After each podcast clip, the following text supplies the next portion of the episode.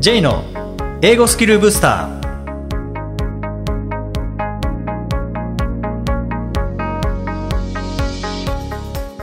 こんにちは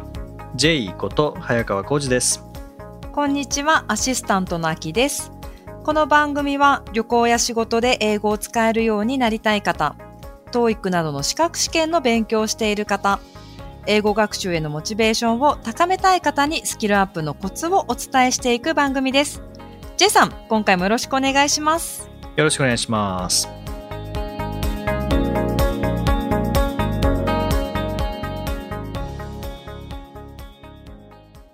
えー今回は文法を取り上げたいんですけれどもはい。あきさん文法って大事ですよね 大事です。その文法を身につけるメリットその一方では文法ってやっぱり面倒くさいその分かりづらい難しいっていうふうに思ってる方もいらっしゃると思いますしまず日本語の文法と英語の文法ってやっぱ違いますよね。そうですね。うん、っていう難しさがある一方で重要な位置づけも文法にあると思うので、はいその文法を身につけるメリットって一体何だろうなっていうのとそれからどういうふうにすればうん文法って身につくのか、まあ、こんなお話ししたいなと思うんですけど、なるほど。まあ、これ意識するしないにかかわらず単語が2つつながったらもうそこには文法が発生するものなので、はい。例えば「eat lunch」っていうのは動詞目的語っていう文文。法ですし、でも日本語だったらお昼ご飯を食べるっていうふうに目的語が先ですよね。目的語が先ですね。うん、でまあ母国語の場合は多分文法って意識せずにあの使ってるので、うん。まあ、意識しないからこそスムーズに話せるっていうのはあるとは思うんですけどもでもやっぱりその正確に使えるかどうかっていうそのスピーキングライティングに関しては正確に使えるかどうかっていうのが、まあ、文法が絡んできますしでリスニングリーディングに関して言えば文法を知ってることで正確な理解ができるっていうあの、まあ、当たり前ではあるんですけどその正確さっていうところでまず文法は重要かなっていうふうには思うんですよね。特に日本語と英語は本当に文法が逆になる。特に語順が逆になるっていうところがあるので文法を学んでおくことがその応用力を高めるっていうところにもつながるかなっていうのは感じるんですよね。確かに。うんでこれってまあ文法って読んで字のごとくで文の法則なので、まあ、そこにはルールがあってもうセンテンスルールですよね文の法則ですからね。はい。そのセンテンスルールを身につけることが当然その理解にはあのつながりますし使うっていう場合にもつながりますしじゃあそのルールってどうやって身につけたらいいんだろうっていうところでアキさん文法ってどうやって学ばれましたか？あのー私はですね、その文法書を読むみたいなことができないタイプなんですよね。うん その参考書を読んでいこうっていうのは、ちょっとあ飽きてしまうタイプなので、はいまずは問題を解いてみて、解けるってことであれば、文法の知識はおそらく、はあの、あるから解ける。だけど解けないっていうことに関しては文法の知識が浅いから解けない。そういったような問題を解いていって、まずは解けない、つまりその文法知識が欠けている。そういったところを文法書に立ち返って確認する、みたいなことをやってました。あーじゃあもうセンテンスありきというか、センテンスありきですね。うん英文でありきです英ね。文ありきでこれが解けないってことは文法を知らないんだはい。っていうのでその後学ぶっていう学ぶっていう。感じですかね。はいでもなんかそれってこう例えばピアノで言えばとりあえず弾いてみておうまく弾けないんだよなっていう時に音符を見るっていう楽譜を見るってう。いうのに似てますかね。似てますね。うんうんうん。まあ、カラオケで言えばこうとりあえず聞いてで歌っていってここは何て言ってるのかなって分かんなかったら歌詞カードを見るっていう。ああ、確かにそんな感じですね。うんこれが向いている人も結構いると思うんですよね。その、うんうん例えばこれスポーツであればスポーツもやっぱルールってありますよね。はいはい。でもなんかルールブックだけ見ながら頭の中でイメージできるかっていうとなかなかあの慣れてるスポーツであればできると思うんですけど、うんこれから新しく始めるっていう時にえ例えばバスケットボールあんまりやったことない人がトラベリングっていうのはこれですっていうふうに読んでも、えーボールを持ったまま3歩以上歩いてはいけないとかああ。ってどういうことなんだってなりますもんね。そう。うんあの、本当まさしくおっしゃる通りで、うん今娘がバスケットボールにすごいハマっているんですねあ。あそうなんですねはい。うちの旦那さんは、それこそボトムアップっていうんですか、うんうんまず知識を入れようよっていうタイプなので、図書館でバスケットボールのやり方の本を借りてくるんですよ。で、それを娘に読ませたいみたいなんですけど、つまんないですよね、やっぱり。文字面で見たってわからないし、それよりは娘と一緒にボールを実際にパスしたりとか、ドリブルしたりとか、で、その中で、あ、ほら、今の歩いちゃったでしょ？それトラベリングだよって言ってあげた方が私はいいんじゃないかなっていう、まさにその学び方の違いっていうのがあって今戸惑ってます。ああ。まあそうだどっちでもいいんですけどねどっちでもいいんですけどね、うん多分その好きっていう好みがあるんだと思うんですけど。そうですねその本から入って、えー例えば現在完了形っていうのはこういうものですうん。っていうのを読んでから英文に当たるっていうのもやり方としてはありますしね。そうじゃなくて、うん、英文を見てでこれを現在完了形と言うんですよでそれっていうのはこういう意味なんですよっていうやり方もあるのでまあどっちがいいかっていうのはもうその人の学習スタイル。そうですね、好み。うん。次第ではありますけどね。でも僕はどっちかというと僕もアキさんと似てて実際にえーそのものに触れながらスポーツであればはい。実際にプレイしながら、うん。ピアノであれば実際に弾きながらあこうこれがこうなんだなとかあこの場合はこっちなんだなとかっていうのを学んでいってそしてそれを繰り返す中で間違いなくしていくっていうはい。うん、感じですかね。だから英語に関しても僕もその文法書の説明だけではやっぱイメージできないのでうん。あと説明自分で説明できないうんんですね自分で説明できないものはやっぱりなかなか身につかないと思うので、はい。うんまあ、いずれにしても順番はどうであれ説明とそれから実際ですよね。はい。実際のものそれが実践なのかもしれないですし実際の書かれた英文聞いた英文かもしれないですけどももうその両輪で理解することで、まあ、使えるようになりますしではい使えるようになったら絶対読める聞けるっていうところには行きますからね。うん、そうですね。であとなんかもう一個文法を身につけるメリットとして結構その言語のこう思考回路も学べるんじゃないかなっていうのを感じるんですけど例えば英語って重要なものを先に言ってからだんだん細かくなってくるっていう感じで例えば日本語だったら逆で駅前の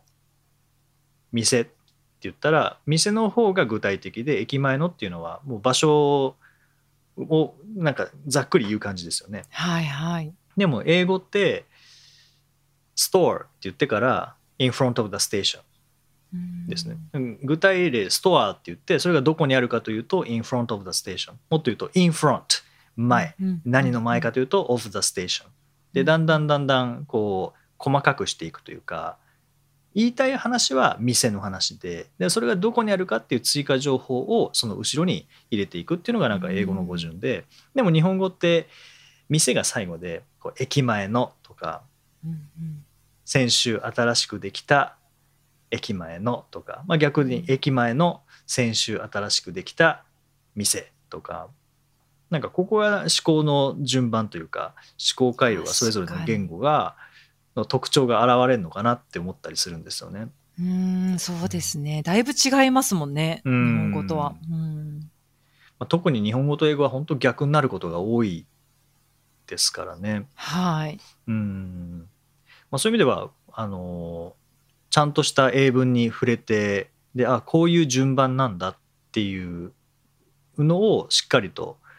あのセンテンスとして理解するっていうのも大事ですしうん。あとは、まあ、文法ってなんか2種類あるような僕は気がしてて一つはその語順、うん。動詞の後に目的語を置くっていう、まあ、eat lunch とか speak English とか study Japanese とかまあ、動詞プラス目的語。でもう一個はあの動詞の活用ですね、はい。時制とか。うん。今のことを言うんだったら B 動詞プラス ING 現在進行形だし日常のことだったら現在形だし昨日のことだったら過去形だし明日のことだったら未来だしみたいな感じでこれって活用が変わるだけで語順は変わらないですもんね。ああ、そうですね。うんであとはまあ一番、まあ、一番ではないかもしれないですけど日本語との違いの一つはその現在完了形をちゃんと過去形と分けて使うっていうのがその英語らしさというか日本語って同じですもんね使い方。そうですね。なんか違う概念ですよね、また。うん例えばうん日本語だと、えー私は今英語を勉強しています」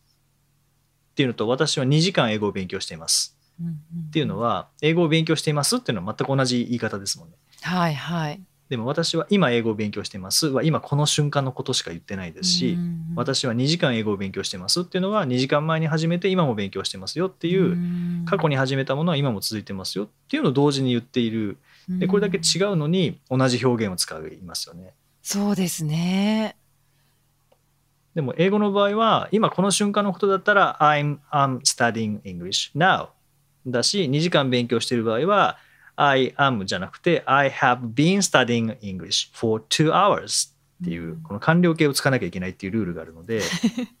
ここをちゃんと分けて使うっていう言語。でそれはまあ一方では複雑になるっていうふうにも考えられますけどもう一方では絶対に相手に勘違いをさせない言語っていう。ああ、曖昧な部分を排除するための文法なんですかね、そう考えると。そうですよね。で正しく使えるっていうそこの相手聞き手とか読み手が絶対勘違いしないものを作り上げるにはもちろん単語の使い方っていうのも大事なんですけど、正しい文法を使うっていう。のも大事ですよね。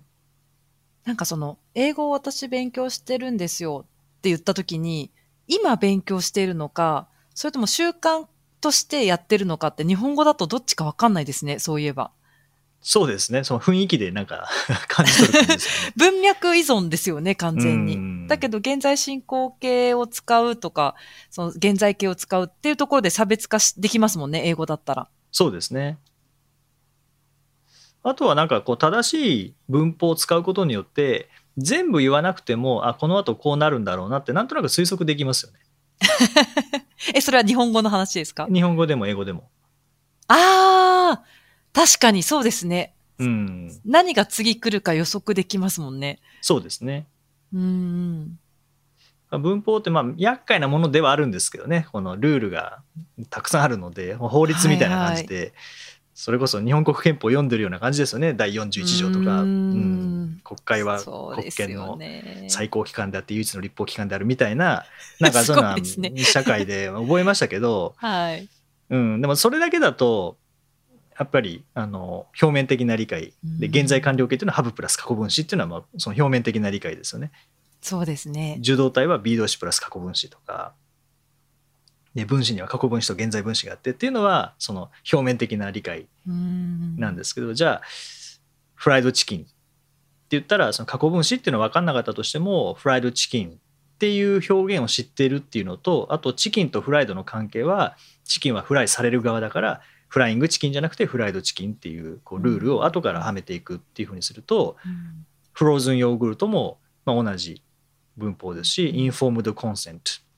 っていうのも同じ文法ですしうんあとは interested audience とかも、まあ、基本的には構造としては同じなので,、そうですこのね。タイプ別に分けて考えられるっていうのも文法の良さですよね。ああ、確かに。頭の中でカテゴリーとしてこう整理できますよね。うん、そうですね。で、まあ、もちろんそれはあの問題を解くっていう時にも多少単語が分かんなくても構造が分かれば解けるっていう、まあ、メリットにもつながりますし、はいはいで。も、まあ、最終的にやっぱ言語なのであの使い方の部分ですよね。その英語には英語の使い方語順があったりとかえー動詞の活用があったりとかうんあとこう関係代名詞っていうこのネーミングがよくわかんないですけどね何が関係で 何が代名詞なのかよくわかんないですけどまあでも関係代名詞 who とか which とか that っていうのを使うことによって前の名詞の説明を続けることができるっていうう、うん、ふうには、えー言えますしただこれは言葉での説明ではなくてちゃんとセンテンスですね。関係代名詞で使われてるセンテンスでなんだろう例えば、えー employees who うん work for a trading company うん。とかあの貿易会社で働いている社員とかですね、まあ、その日本語と語順も完全に逆になりますけどね。関係代名詞が使われた場合は。うんなんかそういう英語の思考に沿って読む聞くっていうことができるようになるのはこの文法を身につけるっていうものを通して可能になりますし本当に何だろうパズルとしての文法ではなくてその英語の語順とか英語の思考という意味での文法っていう見方をすることによってパズルじゃなくなるっていうただの並べ替えじゃなくなるっていうところは使うっていう視点で考えた時には大事じゃないかなと思うんですよね。うーん、そうですね。うんでルールの覚え方は本当人それぞれだとは思うんですけど例えばじゃあ法律覚える時ってどうするかっていうとまあその条文みたいなものを暗記するっていうのも一つだと思うんですけど、うんなんか判例がある方が、ああ、今私も同じこと考えました。うん、分かりケーやすいと思うんですよ、ね。ススタディみたいなはいのがあった方が分かりやすいのかなって今。ううんんそれがもう英文の場合はそれぞれのセンテンスですよねその文はいはい法項目が使われたセンテンスだと思うんですよね。うんで学んだ後で実際に使うっていうところまでいくと自動的に使えるようになるので正しいものを正しいように使っていくってなったら絶対間違いなくなりますもんね。そうですね。うんで間違えた時も自分で気づけるようになるので、はいはい。うんまあ、例えば TOEIC なんかでは、まあ、文法問題パート5で文法問題っていうのはこれ文法分かりますかっていう問題なのでそれ解くだけでもまあ身につけられる部分っていうのは、うんその TOEIC の問題解くっていうのはあるんですけどじゃあ問題解けたら使えるかっていうとやっぱ使えないそうですね。また別のトレーニングが必要ですね。じゃあ使えるようにするにはっていうところで言うと問題解くだけではなくて、まあ、仮に間違えたとしてもそのセンテンスを例えば音読をすることによって、はいもう正しいものを正しい順番で声に出していくので音で頭に入りますからね。はいはい。うん、だから「Thank you very much」っていうのは絶対あの語順間違えないのは文法を知ってるからではなくて例えば「Thank」が動詞で「You」が代名詞の目的格で「えー、Very」が副詞で「 Much」が副詞でっていうふうに覚えてるわけじゃなくてただ「Thank you very much」っていう音で覚えてるだけなので。そうですようね。んで、 very 副詞、 much 副詞ですけどね、これ絶対リマッチベリーってなりならないですよね。ああ、確かにそうですね。うんまあ、文法ってなんかこう頭の中だけでやるようなイメージあるかもしれないですけど音声活用することによってより早く、はいはい。より正確に身につけることができるので。そうですね。感覚的に身につけられそうですよね。音声を使うことによって。そうですね。本当流れの中でそれこそスポーツであれば実際にプレーする中でとかうん。ピアノであれば実際に弾く中でもうルールも一緒に身につけてしまう。はい。でルールを身につけることによって知識も同時にその単語力とかっていうのも一緒に身につくので。うんうん文法を身につけるメリットっていうのは本当にたくさんあってそのやり方は1個じゃないのでその暗記科目ではないですからね。そうですねう。んどうしてもこう暗記しなきゃって思ってで嫌になっている方もいらっしゃると思うんですけども、えーそういった方はぜひちょっと視点を変えていただいてうんうんあの音声活用しながらとか大量に同じ項目が入っている、えーいろんな文に触れてうんで音読をしてでだんだんと音で思い出せるようになったらそれはもう正しい文法を身につけたっていうことなのでスピーキング力とかライティング力にもまあ応用されると思いますので、えーぜひあのいろんな活用の仕方してみてください。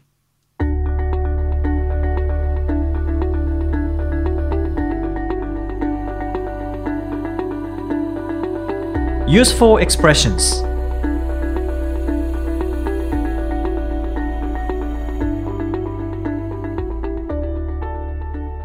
続いては、英語の名言から学ぶお役立ち表現をご紹介いただきます。ジェさん、今回の名言は何でしょうかはい、えー今回は Mary K. Ash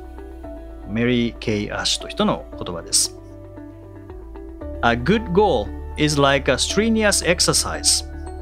It makes you stretch. A good goal is like a strenuous exercise. It makes you stretch. 良い目標とは激しい運動のようなものだ。あなたを限界まで伸ばしてくれる。strenuous exercise 激しい運動、まあ、難しい単語ですけどねそうですね。はいまあでも激しい運動をすると限界まで伸ばしてくれるんですね、そういうことですね。うん。まあ、筋トレみたいな感じですかね。はいはい筋肉をこう強めていくような感じですね、はい。で今回はこの中でも strenuous っていう、まあ、激しい。これ単語としては難しいと思うんですけどもアキさんこういう難しい単語のどうやって身につけたらいいのかっていうところでなんか難しい単語をこうすると覚えやすいみたいなのありますか？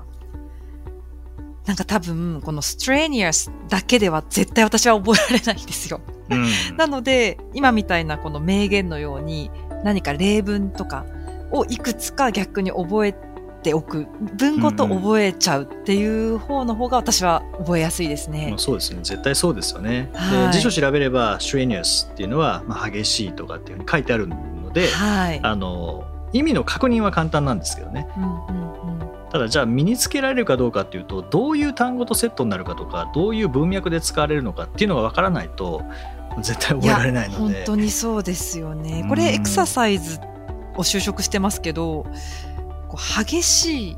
の後ろって他に何が来るんですかね？なんかそういうのも興味ありますよね。うん、そうですね。もうそれは本当にあの使い方っていう、どうしても知らない単語、意味は確認するんですけど、使い方まで確認しないですもんね。はいはい。うんね使い方を確認することによって、あエクササイズにも使えるし、こういうものにも使えるんだなっていうのが分かると、頭の中でなイメージしやすくなりますもんね。そうなんですよね。うん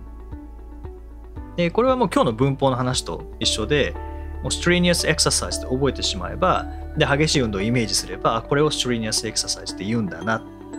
ていうふうに塊で覚えるので、もう間違いなくなりますもんね。そうですね。うん。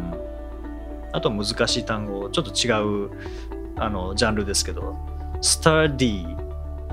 study じゃなくて、st- sturdy material みたいな、あー。こう頑丈なとか丈夫な素材とかっていう場合も、sturdy だけで学ぼうとしても、なかなかこうピンとこないかもしれないですけども、あ、マテリアル、あ、sturdy material ってこう頑丈な素材のことになる。じゃあこういう素材のことかなっていうのをイメージできるうと、ん。それこそフライドチキンみたいな感じで単語は2つあるんだけどもう1個のものとして頭の中に入るっていうのはこのフレーズで学習するそうですうね。ん。はい。ぜひあの難しい単語に出会った時には、まあ、形容詞の場合は名詞を説明しますので形容詞プラス名詞、えー、strenuous exercise とかフライドチキンとか、えー、sturdy material とかそういう感じで、えー覚えていただけたらと思います。し副詞の場合は動詞プラス副詞とか動詞目的語副詞とかですね、い、う形になるのでそこをセットで学んでいただくとあの思い出しやすくなっていきます。第153回をお送りしました。J さん、はい2月には思い入れが強い、あるっていうことなんですけども。そうですね、まあ、2月は僕が英語に興味を持った月っていう えー、よく覚えてらっしゃいますね覚えてるんです。よね。はい、え10月は 英検受けて英検4級受けて、えー落ちたっていう高校2年生の時のはい思い出が、はい。そこで10月も思い入れはあるんですけど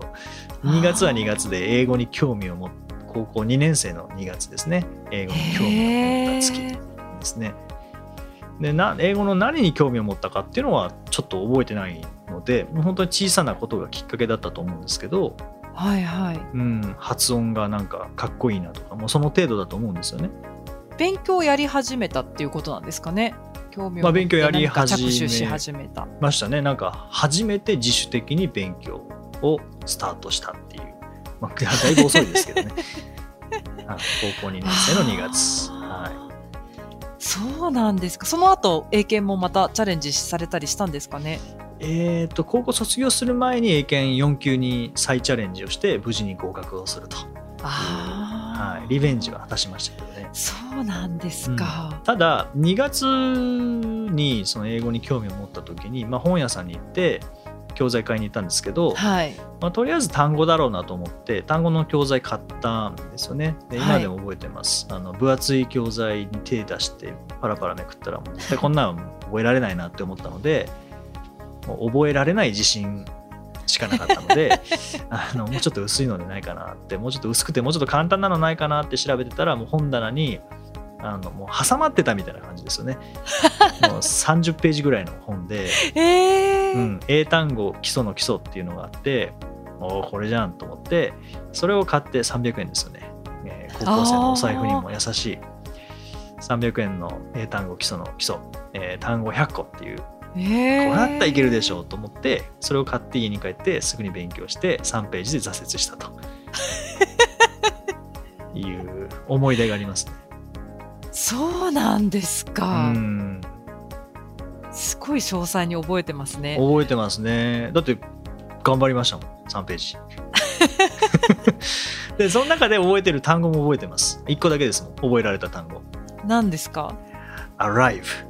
?arrive、あ、A から始まるっていうことですね。で arrive おこれ到着するって意味なんでその時初めて見たんですね arrive ってでと書いてみようと思ってもう初めて初めて自分の意思で英語を書きました。ARRIVE はい。これなんで R が2つもくっついてんだろうなと思って。ああ。R1 個でいいんじゃないかって思ってそれでエネルギー全部吸い取られて挫折っていう。いやー、でも、最初ってそういう細かいこと気になりますよね。なんで R がとか、本当でも、初心者であればあるほど、そういうなんか、分かってなきゃいけないのかなこういう疑問って解決しとかなきゃいけないのかなって、スルーできないんですよね。そう。どこをスルーすべきかって、そう。そうなんですよ。もうでも全部重要に見えちゃうので。全部重要に見えるので、はい。もう本当僕は R RR が重要に見えて もう分かんなくなってっていう初心者 RR の話ですねああ、すごい上手。初心者 RR の話ですね。はうーん。いまあでもうんやっぱあの時にでも英語興味持ってくれてありがとうと思いますね自分そうじゃんなかったら、今ないですもんね。今ないですよねこの前にもちょっとお。話ししましたけど、まあ、その時期やっぱ、まあ、実家があの神奈川県の綾瀬市っていうところで、まあ、米軍厚木基地があるので、まあ、その当時その米軍厚木基地の歴史みたいなのを読んでてその時にこうマッカーサーが来てっていううん。のを知って、まあ、そこも英語に興味を持った一つではあるんですけどね。ああ、なんかななんか英語に関連するようなことがたまたまなんか続いたんじゃないですかね。それで興味を持ったのかもしれないですそういうもんかもしれないですよね。うんえでも単語帳そこで挫折してでもまた新たな挑戦をきっとその後してるんでしょうね。あ諦めましたそその単語自体は。あ挑戦を諦めた。挑戦を諦めてあもうこれはもう無理だと思ってはい。分かんないもの自分でその一人の力で独学でっていうのは無理だなと思ってで初めて塾に、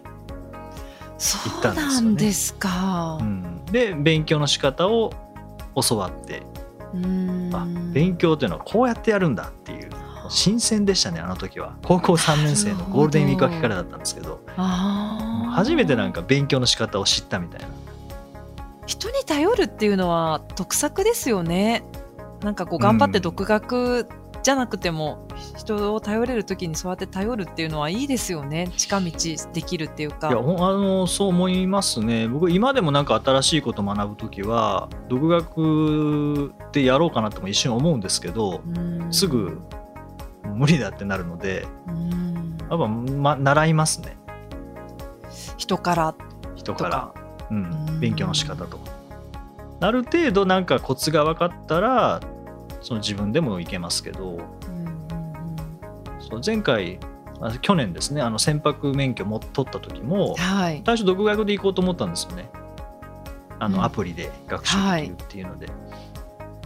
けど何にもわからないのでいや、そうですよね。聞いた方が早いやと思って、はい、であの受講することにしましたけどね。それは正解でした。本当にそうですよね。それこそ本当何が大事で、どこを後回しにしてもいいかとか分かんないですもんね。さっきの R の話じゃないですけど。やったことないものは全部重要に見えるのでうん重要なところ線引いてくださいって言ったら僕社会の教科書その じあのまあ中学時代不登校だったので、あのたまにちょっとやっぱ勉強しておかないといけないかなとか思って社会の教科書開いて重要なところ線引こうと思ったら全部線引いちゃったっていうタイプなのなりで ますよね。まあ黄色になっちゃったのでいやなりますよね。その勉強の強弱がわからないと全部時間奪われちゃいますもんね。そう